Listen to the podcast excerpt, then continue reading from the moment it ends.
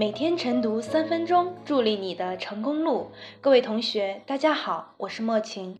今天的热点来自王景怀的文章：不能让弱身份成为违法违规的通行证。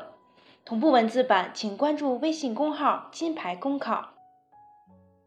近年来，多起网上公共事件背后都有谁弱谁有理的声讨、争论与无奈。弱者手持身份当武器，不仅刺破所谓强者的合法权利，更刺破了社会的公序良俗。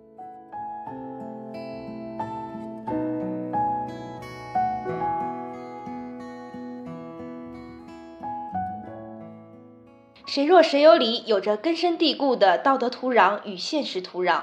自古以来，扶贫救困是人类社会的道义。也是延续群体生命、减缓压力的必要手段。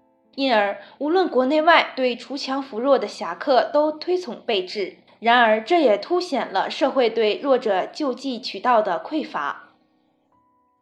与此同时，我国当下一些有法不依、有规不执的情况，以及大量的模糊地带、灰色地带，为“谁弱谁有理”提供了广阔舞台。一个社会的资源是有限的。对资源进行分配，必然要有一定的规矩。明规则不好使的时候，潜规则必然盛行。强者的潜规则是调动现有资源去争夺资源，弱者则是寻求道德批判。更严重的是，近年来无论强者弱者遇到矛盾时，第一反应是扮弱者求同情。这招深谙现代传播之道，往往十分管用。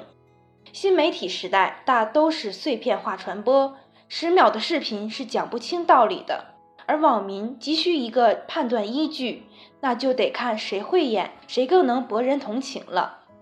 而在现实中，管理者的一些惯性思维也让弱者的收益明显。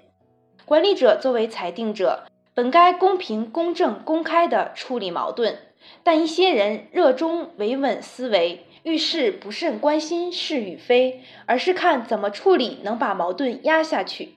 在这种情况下，弱者更愿意耗时间跟管理者纠缠。